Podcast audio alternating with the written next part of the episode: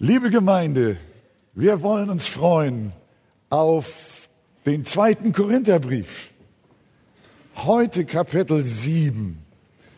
Und wir sind gespannt, was uns Gottes Wort auch in diesem Schriftabschnitt zu sagen hat. Die Gesamtüberschrift lautet Traurigkeit nach Gottes Willen oder auch Buße zum Heil oder Buße zum Leben. Der erste Teil, den habe ich überschrieben mit den Worten der Segen einer angenommenen Ermahnung. Und das wollen wir miteinander mal hier im Text lesen. 2. Korinther 7, Vers 2 bis 9. Gebt uns Raum in euren Herzen. Wir haben niemand Unrecht getan, niemand geschädigt, niemand übervorteilt. Ich erwähne das nicht, um zu verurteilen, denn ich habe vorhin gesagt, dass ihr in unseren Herzen seid, so dass wir mit euch sterben und mit euch leben. Ich bin sehr freimütig euch gegenüber und rühme viel von euch. Ich bin mit Trost erfüllt. Ich fließe über von Freude bei all unserer Drangsal. Denn als wir nach Mazedonien kamen, hatte unser Fleisch keine Ruhe, sondern wir wurden auf alle Art bedrängt, von außen Kämpfe, von innen Ängste. Aber Gott, der die Niedergebeugten tröstet. Er tröstete uns durch die Ankunft des Titus und nicht allein durch seine Ankunft, sondern auch durch den Trost, den er bei euch empfangen hatte, als er uns berichtete von eurer Sehnsucht, eurer Klage, eurem Eifer für mich da freute ich mich noch mehr. Denn wenn ich euch auch durch den Brief betrübt habe, so bereue ich es nicht, wenn ich es auch bereut habe. Denn ich sehe, dass euch jener Brief betrübt hat, wenn auch nur für eine Stunde. Nun freue ich mich nicht darüber, dass ihr betrübt wurdet, sondern darüber, dass ihr zur Buße betrübt worden seid. Denn ihr seid in Gott gewollter Weise betrübt worden, so dass ihr von uns keinerlei Schaden genommen habt. Amen. Nehmen wir Platz miteinander. Frage. Wie geht es dir, wenn du davor stehst, einem lieben Menschen eine Ermahnung zukommen zu lassen? Geht dir das ratzfatz so über die Lippen? Oder überlegst du dir vorher, wie sag ich das meinem Kinde? Bei Kindern in der Familie machen wir uns vielleicht nicht immer allzu große Gedanken, sondern wir denken, das Kind ist in der Familie, es mag vielleicht hören oder auch beleidigt sein, aber irgendwie wird das schon eine Regelung finden, das Kind wird sich beruhigen. Aber wenn du empfindest, einem Ehepartner ernsthaft etwas sagen zu müssen, ist das mal bei euch vorgekommen, ihr lieben Ehepartner? Und wenn es eine ernstere Geschichte ist, dann wird man vermutlich als Ehemann oder auch als Ehefrau, die ja auch immer sehr gut so abspüren, wie der Mann gerade tickt. Ich habe gemerkt, Frauen haben auch ein gutes Timing. Wenn sie irgendetwas loswerden wollen, passen sie das gut ab. Denn man kann den Mann auch auf dem falschen Fuß erwischen. Also da wird die Geschichte manchmal etwas äh, komplizierter und man redet nicht einfach die Ermahnung oder die Kritik so drauf los. Und wenn es um Geschwister im Hauskreis oder in der Gemeinde geht, dann ist die Sache manchmal noch sensibler. Da muss man sehr genau überlegen, was kommt am Ende dabei raus. Korrekturbereitschaft oder Empörung. Weil letzteres häufig vorkommt, ist man in manchen Gemeinden dazu übergegangen, überhaupt keine Ermahnungen mehr auszusprechen. Und mehr so die Wohlfühlkirche oder auch Kuschelkirche, wie das schon mal genannt wurde, zu favorisieren.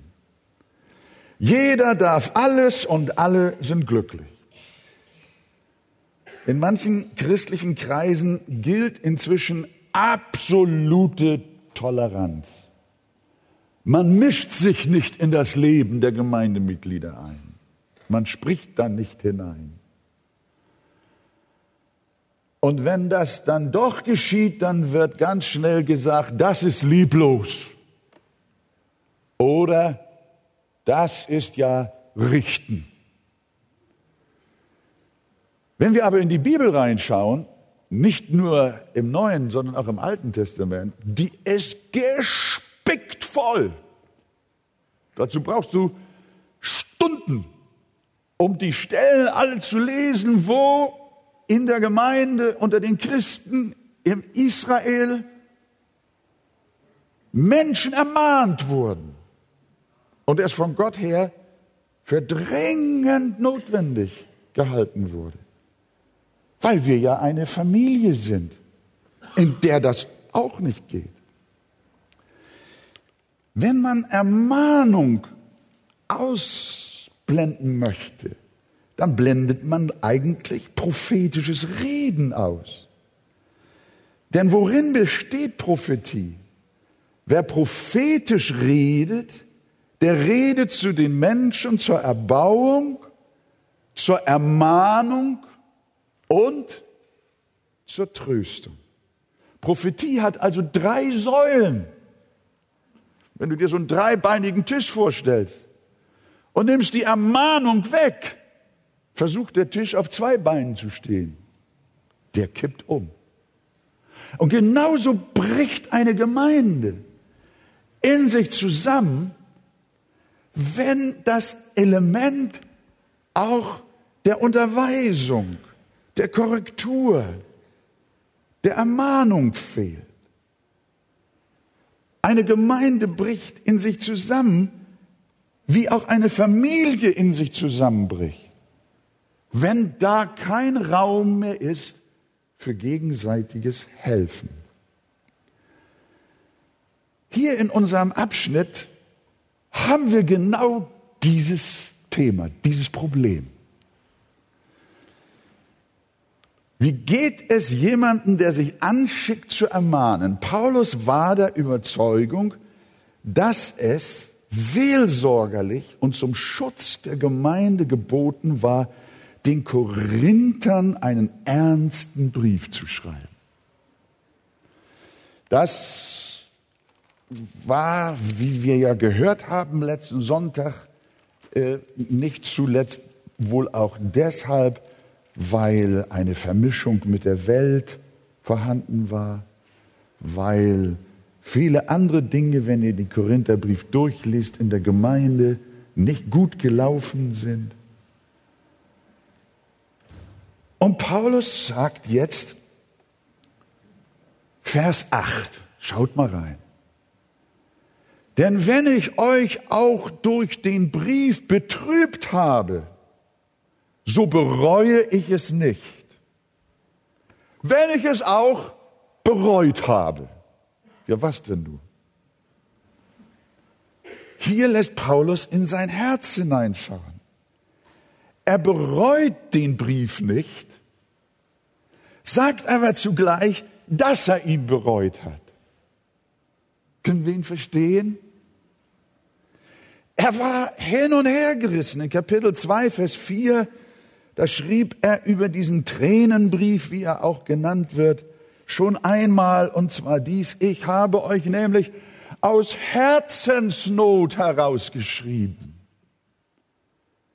Unter vielen Tränen, nicht damit ihr betrübt werdet, sondern damit ihr die Liebe erkennt, die ich in besonderer Weise zu euch habe.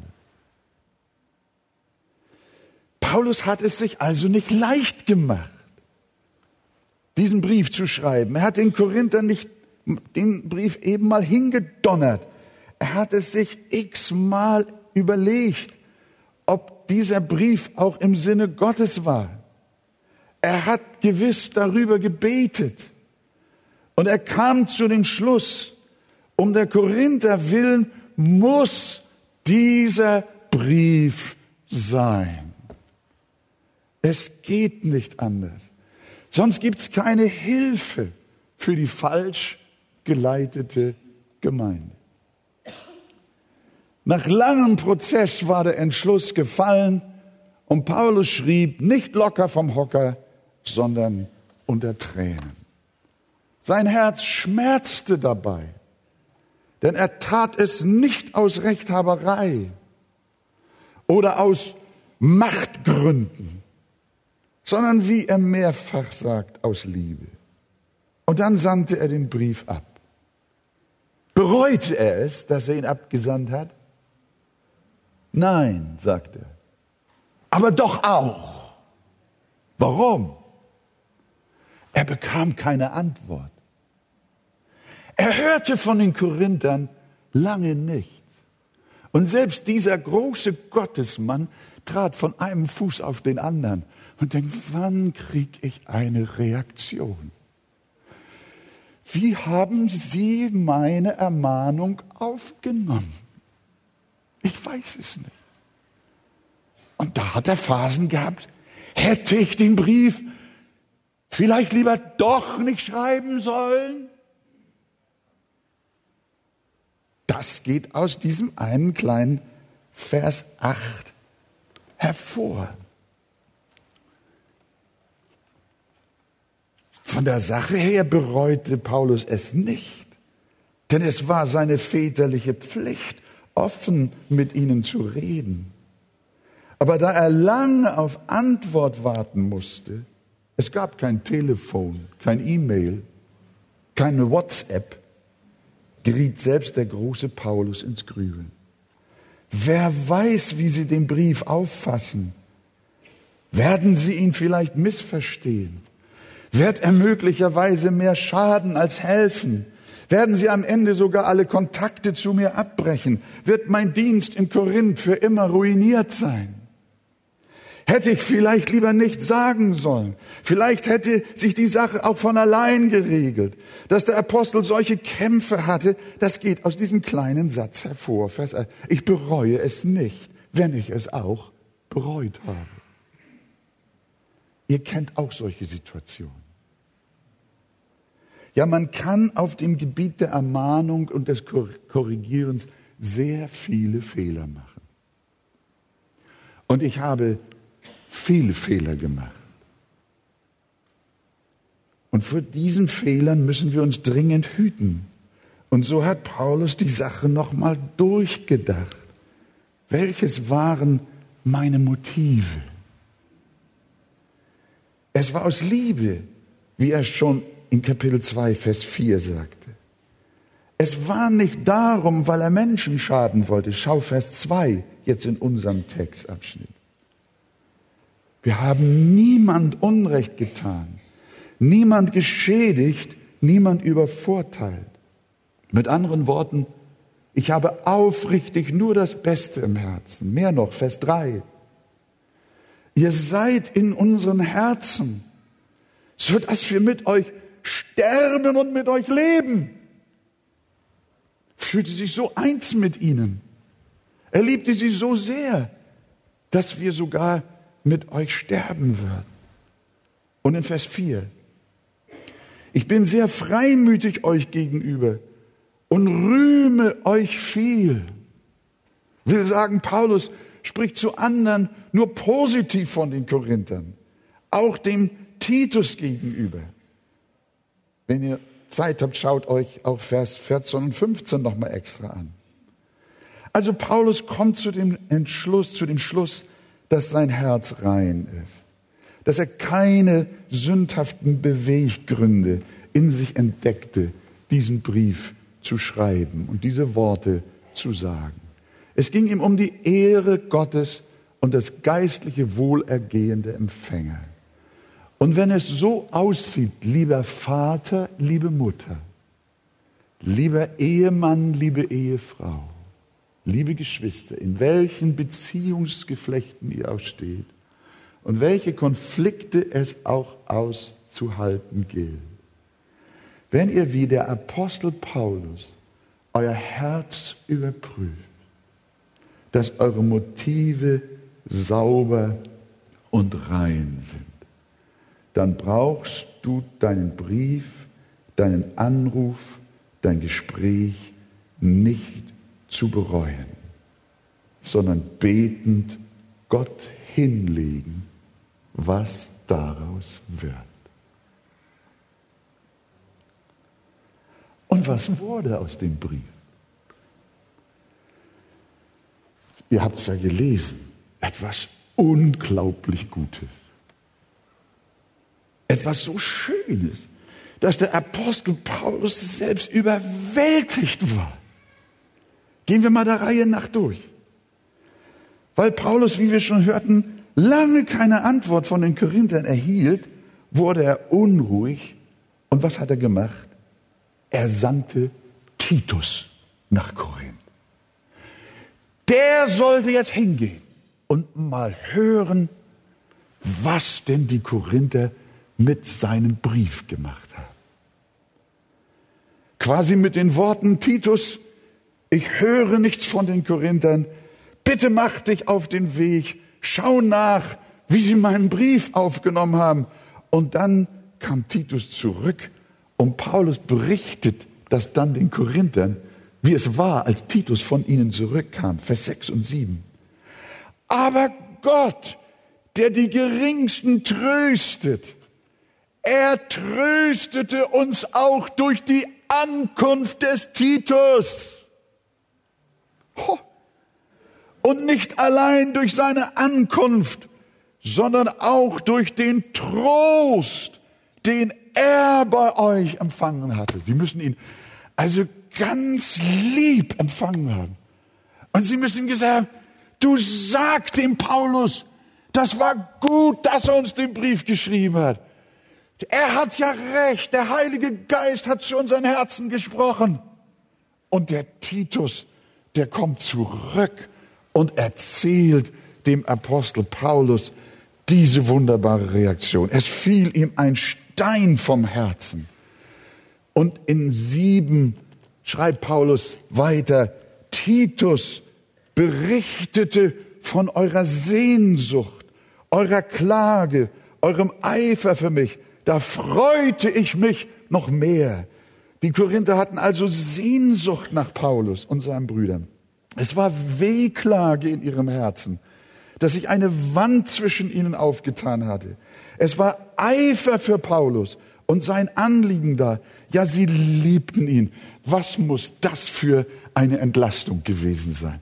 Der Druck vom Herzen des Paulus war weg. Und dann Vers 9. Nun freue ich mich nicht darüber, dass ihr betrübt wurdet, sondern darüber, dass ihr zur Buße betrübt worden seid. Denn ihr seid in Gott gewollter Weise betrübt worden, so dass ihr von uns keinerlei Schaden genommen habt. Der Brief ist euch nicht zum Schaden geworden. Halleluja. Gelobt sei der Name des Herrn. Paulus freut sich und jubelt und rühmt und kann das gar nicht für sich behalten, muss das den Korinthern zurückschreiben. Ich finde ein starkes, so schön, dass sowas einfach auch in der Bibel steht, dass er das auch mal so reingeschrieben hat. Dass man mal so aus seinem Gefühlsleben, auch seinen geistlichen Kampf, seine Nöte, dass man das mal so sehen kann, wie es ihm gegangen ist. Und da kann man wirklich sagen, jetzt ist er so froh, dass er den Mut zur Ermahnung doch gefunden hat. Das ging nicht, ohne die Empfänger zu betrüben. Jemand hat gesagt, Wahrheit fängt mit weh an und tut weh. Das Wort Gottes ist immer ein Angriff auf den alten Menschen. Die Schrift verursacht immer Kampf in uns, sie betrübt uns, aber sie will uns zur Buße, zur Umkehr betrüben. Und das, was, das war dem Herrn gelungen. Welch eine wunderbare Gemeinde. Wir müssen noch mal erinnern. Die Korinther Gemeinde hatte viele Fehler und es waren falsche Entwicklungen und auch viele Sünden in ihren Reihen. Wir haben das ja studiert. Aber etwas hatte sie. Sie war am Ende unterweisungswillig. Sie war demütig. Sie war korrekturbereit, sodass Paulus einfach nur staunte. Er staunte, er war überwältigt. Als jemand einmal mit mir ein ernstes Wort sprach und ich ihm antwortete, du hast recht, das werde ich ändern, dann antwortete der Betreffende mir, das habe ich ja nun gar nicht erwartet. Er hat gedacht, ich werde mit ihm sofort in eine Diskussion eintreten, in eine Rechthaberei. Ich werde ihn nicht hören. Er hatte nicht damit gerechnet, dass ihm die Tür so schnell aufgetan wurde und so flog er fast hinein. Gott helfe uns, wie die Korinther zu sein. Sünder sind wir alle. Da ist keiner von uns, der gerecht ist. Da ist keiner, der nicht mehr Zurechtweisung bräuchte. Und wisst ihr, wer unser größter Kritiker ist? Wer ist unser größter Kritiker? Das ist der lebendige Gott. Er ist es, der uns ermahnt. Es ist ja gar nicht Paulus, der die Korinther ermahnt. Es ist ja Gott. Es ist der Heilige Geist, der straft. Und er gebraucht Menschen hingegebene Menschen. Es sind nicht ursächlich Menschen, die das tun, sondern es ist der Herr, der dahinter steckt. Er ist es, der uns betrübt. Er will uns betrüben, aber nicht um der Betrübnis willen, sondern er will uns zur Buße führen. Deshalb hier zum Schluss für den ersten Teil. Zwei Dinge. Hast du auf dem Herzen zu ermahnen? Prüfe dich, wie es Paulus getan hat, selbst vor Gott welche Motive es sind, die dich zur Kritik veranlassen. Ist dein Herz rein und aufrichtig, dann gehe weise vor und ermahne und bete. Zweitens, sollte nun dich diese Ermahnung betreffen, dann reagiere wie die Korinther. Sei offen und weise sie nicht ab, sondern erinnere dich, dass auch du ein Sünder bist und viele Unzulänglichkeiten in deinem Leben sind. Sei bereit, dich verändern zu lassen. Und das Ganze führt auf allen Seiten zu einer unglaublichen Freude. Darum geht es jetzt im zweiten Teil. 2. Korinther 7, Vers 10 bis Vers 16. Denn die gottgewollte Betrübnis bewirkt eine Buße zum Heil, die man nicht bereuen muss. Die Betrübnis der Welt aber bewirkt den Tod. Denn siehe, wie viel ernstes Bemühen hat dies bei euch bewirkt dass ihr in gottgewollter Weise betrübt worden seid. Dazu Verantwortung, Entrüstung, Furcht, Verlangen, Eifer, Bestrafung. Ihr habt in jeder Hinsicht bewiesen, dass ihr in der Sache rein seid. Wenn ich euch also geschrieben habe, so geschah es nicht um dessen Willen, der Unrecht getan hat, auch nicht um dessen Willen, dem Unrecht geschehen ist, sondern damit euer Eifer für uns bei euch offenbar würde vor dem Angesicht Gottes. Deswegen sind wir getröstet worden in eurem Trost. Wir haben uns aber noch viel mehr über die Freude des Titus gefreut, denn sein Geist ist von euch allen erquickt worden. Denn wenn ich euch ihm gegenüber gerühmt habe, bin ich damit nicht zu Schanden geworden, sondern wie wir euch gegenüber stets die Wahrheit gesprochen haben, so ist auch unser Rühmen dem Titus gegenüber wahr geworden. Und sein Herz ist euch jetzt noch viel mehr zugetan, da er sich an den Gehorsam von euch allen erinnert, wie ihr ihn mit Furcht und Zittern aufgenommen habt. Ich freue mich, dass ich mich in allem auf euch verlassen kann. Amen. Nehmen wir Platz miteinander und, und schauen uns das an. Noch einmal kurz auch für unsere TV-Zuschauer zusammengefasst. Paulus hatte einen sehr ernsten Ermahnungsbrief an die Korinther geschrieben und hatte lange nichts von ihnen gehört. Und deshalb sandte er Titus nach Korinth, um in Erfahrung zu bringen, wie die Korinther auf seinen Brief reagieren. Und die Botschaft des zurückkehrenden Titus war äußerst positiv und Paulus freute sich über die Maßen sehr. Und nun ist aber der Abschnitt noch nicht zu Ende. Paulus hat also soweit den Korinthern von seiner Freude berichtet. Und nun sagt er in Vers 10, denn die gottgewollte Betrübnis bewirkt eine Buße zum Heil, die man nicht bereuen muss. Die Betrübnis der Welt aber bewirkt den Tod. Also zwei Begriffe. Habt ihr gesehen? Gottgewollte Betrübnis und Betrübnis der Welt. Was ist das? Betrübnis der Welt. Schauen wir uns das an. Paulus bezieht diese Aussage von Vers 10 natürlich auf die Ermahnung, die er den Korinthern geschrieben hatte. Und sie haben zwar geistlich reagiert, hätten aber auch fleischlich reagieren können. Das war ja seine Sorge, dass das möglicherweise dabei rauskommen könnte. Sie hätten auch beleidigt sein können. Die gut gemeinte Ermahnung hätte dann nicht zur Betrüb hätte dann nicht Betrübnis zur Buße bewirkt, sondern Betrübnis wegen ihres verletzten Stolzes. Das kennen wir alle. Also ich jedenfalls. Wir werden auf einen kritischen Punkt in unserem Leben hingewiesen und wir sind was? Pikiert. Unser Ego fühlt sich angegriffen. Und dann kommt der alte Reflex. Was kann der mir sagen?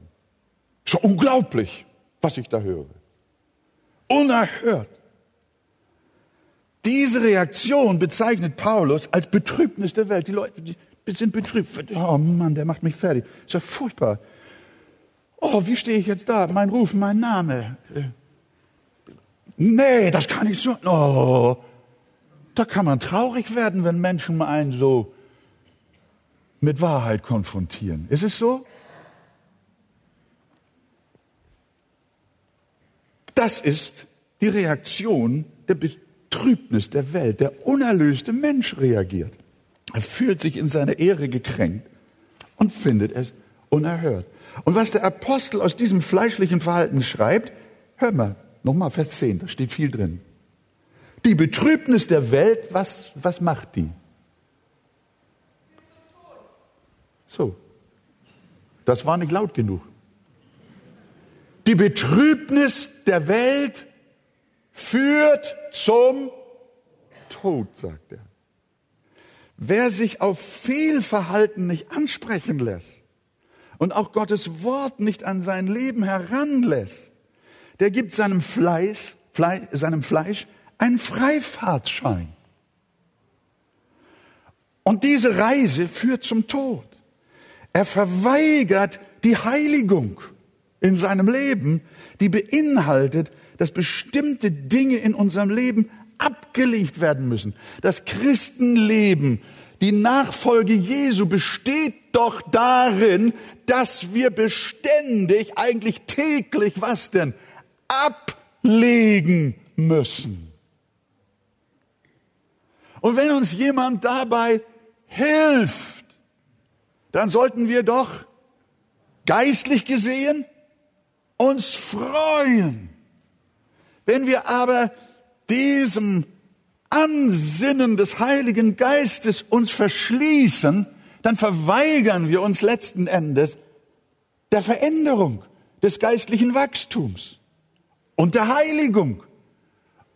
Und da sagt der Herr, jagt nach der Heiligung, ohne die niemand den Herrn sehen wird. Die Betrübnis der Welt, wenn du darin hängen bleibst, dann führt das zum Tod. Du wirst Jesus nicht sehen. Stur festgehaltene Sünde führt zur Trennung von Gott.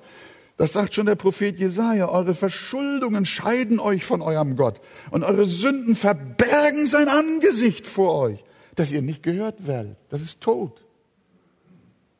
Wahrhaft wiedergeborene Menschen, die den Geist Gottes haben, sind über kurz oder lang deshalb begierig, ihre Defizite gezeigt zu bekommen.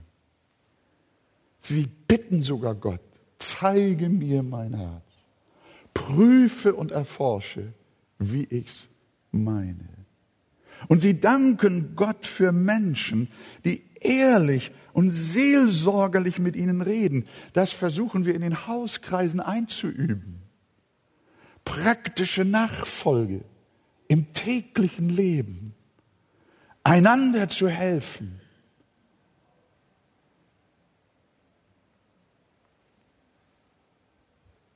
Denn sie wollen doch nicht, wie Gotteskinder, in der Sünde beharren und nicht den Weg des Todes gehen. Betrübnis der Welt kann auch möglicherweise noch anders verstanden werden. Ungläubige Menschen kennen auch Traurigkeit über ihre Fehltritte. Jemand mag den begangenen Diebstahl bereuen, allerdings nicht wegen der Übertretung, sondern weil sie ihn geschnappt haben. Dem tut nicht leid, dass er geklaut hat, sondern dass er jetzt in der Zelle sitzt. Es gibt auch Menschen, denen tut nicht ihr Ehebruch leid, sondern nur, dass ihre Familie dadurch kaputt gegangen ist. Die Betrübnis der Welt besteht darin, dass ihnen nicht die Sünde leid tut, sondern nur die Folgen der Sünde. Die Konsequenzen, die ihnen dummerweise daraus erwachsen sind. Und das tut ihnen leid, das betrübt sie. Aber das ist die Betrübnis der Welt. Und eine solche Betrübnis führt zum Tod, wie Paulus sagt. Denn die Sünde bleibt. Es gibt viele Menschen, die bereuen viele Fehler in ihrem Leben, aber nur wegen der Konsequenzen. Sie sagen, wäre ich doch dieser Tussi nicht auf den Leim gegangen, dann ginge es mir heute besser. Ja, kann ich verstehen. Die hat ihn abkassiert, ne? Und das tut ihm leid. Bei dieser Art Reue handelt es sich nur um eine Reue wegen des angerichteten Schadens, aber nicht wegen der Sünde an sich. Und das nennt Paulus die Betrübnis der Welt. Wir haben zum Beispiel den Judas in der Bibel. Der passt hier in dieses Muster. Er hat Jesus für 30 Silberlinge verraten. Und als er sah, was er angerichtet hatte, bereute er aber nicht so, dass er wirklich traurig über seine Sünde wurde. Dann wäre er zu den Jüngern zurückgegangen. Und dann hätte er sie gesucht und gesagt, Brüder, ich habe ja etwas Furchtbares getan. Betet mit mir, dass Gott sich meine erbarme. dass er mir gnädig sein möge, dass er mir vergeben möge, was ich getan habe. Ich bin ein schuldiger und ein sündiger Mensch. Aber das, was wir sehen, ist, er ging nicht zum Herrn und ließ mit sich beten. Es tat ihm nur leid, dass er sich festgebuttert hatte. Und er warf 30 Silberlinge verzweifelt in den Tempel und er erhängte sich. Buchstäblich eine Betrübnis zum Tod. Das war keine Betrübnis zur Buße, eine Betrübnis zum Tod. Wir kennen solche Betrübnis auch von König Saul, der zu Samuel sagte, ich habe gesündigt. Oh König, wunderbar, du bist auf einem guten Weg. Er sagt, ich habe gesündigt. Und der nächste Satz, aber ehre mich doch jetzt vor den Ältesten meines Volks und vor Israel. Seine Reue war nur Mittel zum Zweck. Er wollte Steine aus dem Weg geräumt haben, damit er wieder besser ankommt. Seine Buße war eine Scheinbuße, die zu nichts anderem bestimmt war, ihm wieder den Weg zur Ehre frei zu machen. Er hatte nur die Betrübnis der Welt und auch sein Ende ist bekannt. Aber was ist die gottgewollte Betrübnis?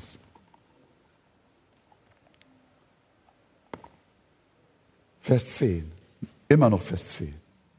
Die gottgewollte Betrübnis bewirkt eine Buße zum Heil. Will Gott, dass wir traurig sein sollen? Will er nicht, dass wir fröhlich werden? Natürlich. Er will, dass wir uns freuen. Aber es soll echte Freude sein. Und dafür ist es notwendig, dass wir unsere Schuld vor dem Herrn über unsere Schuld vor dem Herrn zerbrechen und trauern. Wir müssen verstehen, dass Sünde vor Gott ein Skandal ist. Jede Übertretung ist ein Verbrechen gegen die Heiligkeit Gottes. Ihr müsst wissen, Gott ist so rein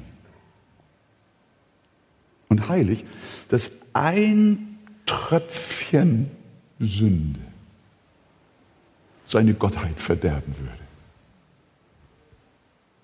So ungefähr dasselbe, als wenn du ihm ein Glas Milch gibst, reine, saubere Milch. Und nimmst eine Pinzette und lässt ein Tröpfchen Tinte da rein. Und sagst zu Gott, trinke. Willst du Gott vergiften? Tinte ist eigentlich noch viel zu wenig.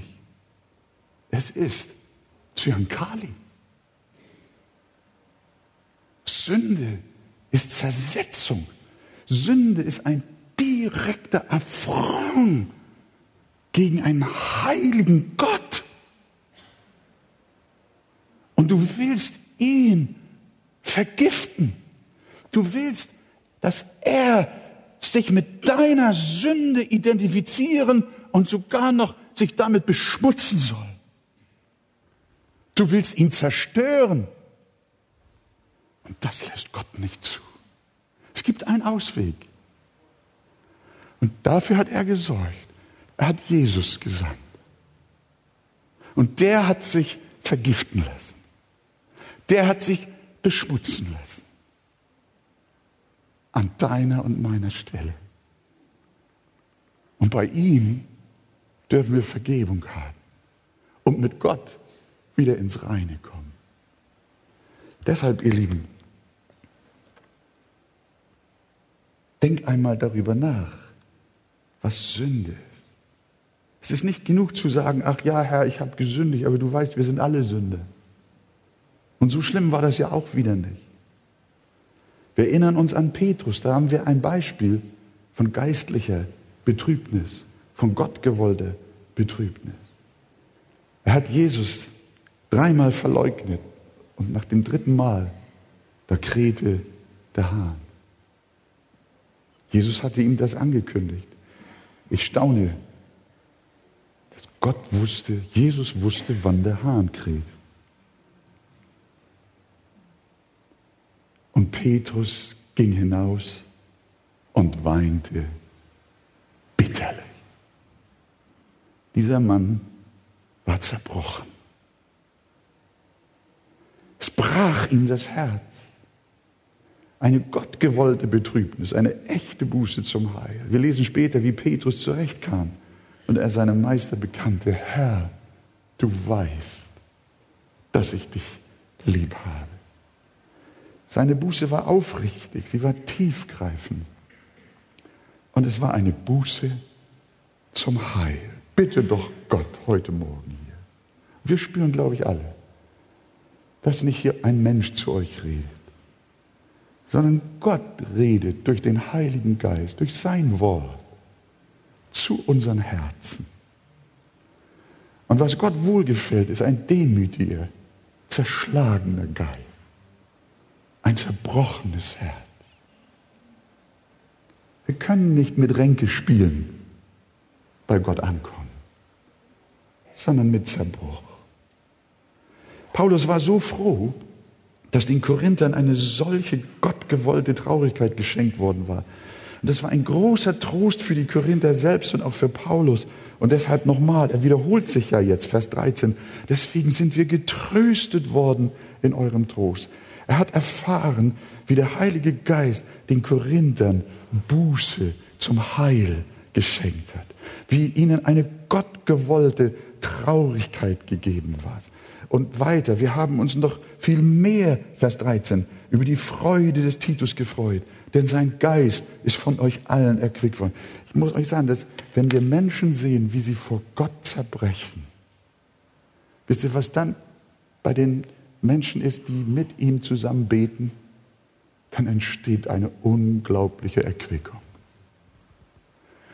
da entsteht eine unglaubliche Erlösung. Da ist ein Mensch, der wird ehrlich. Der zerbricht vor Gott, er ist traurig, Gott gewollt traurig über seine falschen Wege. Und wenn das dann kommt, dann ist das ein unglaublich segensreicher Moment.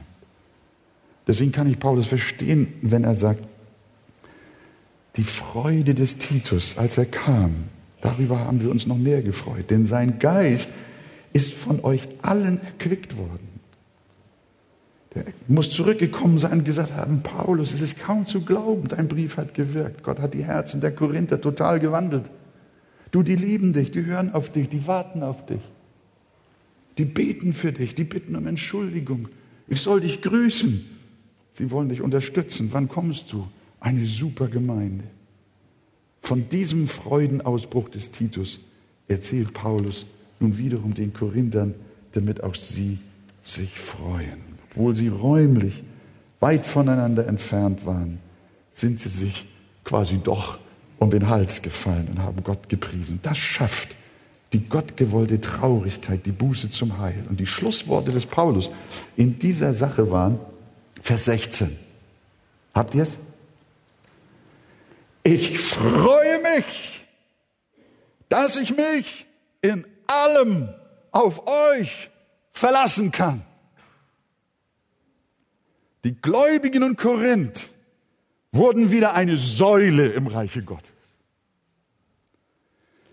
Wieder ein Hauptstützpunkt der Mission.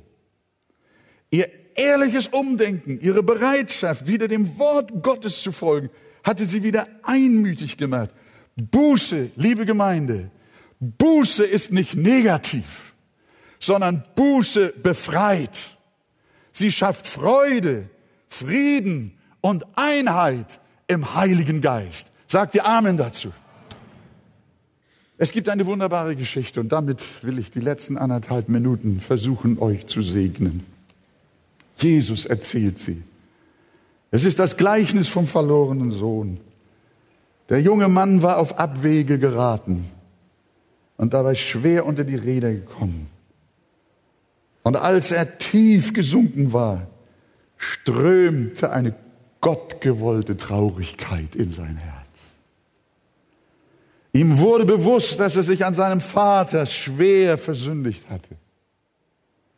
Und er sprach zu sich selbst, Lukas 15, Vers 18, ich will mich aufmachen und zu meinem Vater gehen und zu ihm sagen, Vater, ich habe gesündigt gegen den Himmel und vor dir. Ich bin in fort nicht mehr wert, dass ich dein Sohn heiße. Das ist die Sprache der inneren Zerschlagenheit. Ich will mich aufmachen und zu meinem Vater gehen und zu ihm sagen, Vater, ich habe gesündigt. Ich bin hinfort nicht wert, dein Sohn zu heißen. Was für eine Betrübnis. O Herr, wirke eine gottgewollte Betrübnis. Er war so ehrlich, dass er wirklich nach Hause umkehrte, dass er seinen Worten Taten folgen ließ und Buße zum Leben empfing. Und ihr wisst, wie die Geschichte weiterging. Vers 20, als er aber noch fern war, sah ihn sein Vater und hatte Erbarmen. Und er lief, fiel ihm um den Hals und küsste ihn. Könnte nicht einer mal kommen, bei dem ich das demonstrieren kann?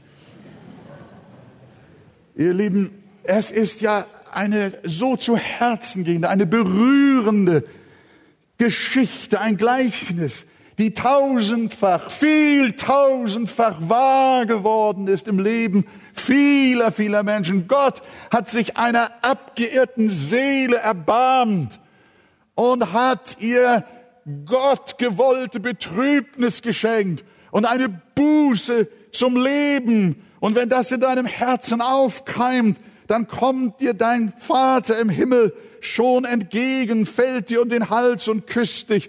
Und der bereitete ihm noch ein großartiges Heimkehrfest und rief vor allen Gästen, denn dieser mein Sohn war tot und ist wieder lebendig geworden. Und er war verloren und ist wiedergefunden worden.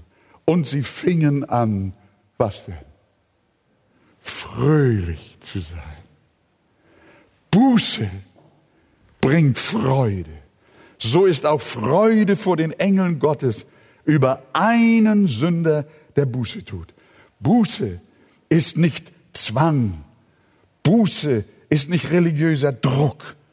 Buße ist nicht Einschränkung deiner Freiheit, sondern Buße und Beugung ist Leben, ist Versöhnung mit Gott und Menschen. Sie ist Freude, sie ist Friede und sie ist Gerechtigkeit. Und so bitten wir den Herrn, dass er uns vor dem Tisch zum Abendmahl noch ein Herz schenkt, das gefüllt ist mit gottgewollter Traurigkeit über das, was in unserem Leben in der letzten Zeit nicht recht vor Gott und vor Menschen war.